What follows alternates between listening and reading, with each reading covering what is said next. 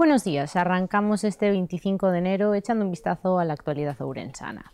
Hoy el periódico La Región abre sus páginas con el turismo.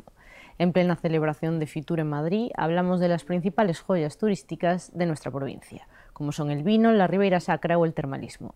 El corredor Madrid-Galicia aumentó las visitas en un 11%. También conocemos la historia de una familia venezolana de seis integrantes afincada desde mayo en la aldea de Asbarras, en Aperoxa. Nuestro compañero Miguel Cao estuvo allí hablando con ellos y nos ofrece más detalles. Manuel tomó a principios de 2023 junto a su mujer y dos hijos una decisión que le cambiaría radicalmente la vida, abandonar Madrid e irse a vivir a una aldea. La elegida Asbarras, situada en Aperoxa. Desde entonces la familia se centra cada día en restaurar la vivienda que adquirieron y trabajar la tierra.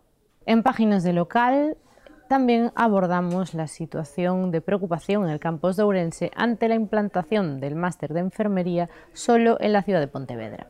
La decisión de la UBIGO pone en cuestión la promesa de equidad entre las tres sedes de enfermería ubicadas en Ourense, Vigo y Pontevedra. Otros temas en las páginas de deportes, nuestros compañeros hablan con el Pulpo Arón, jugador del Maceda que lleva cinco victorias consecutivas. Hasta aquí el primer café de la jornada de hoy. Muchas gracias por su atención y recuerden que pueden seguir informándose en la página web del Diario La Región.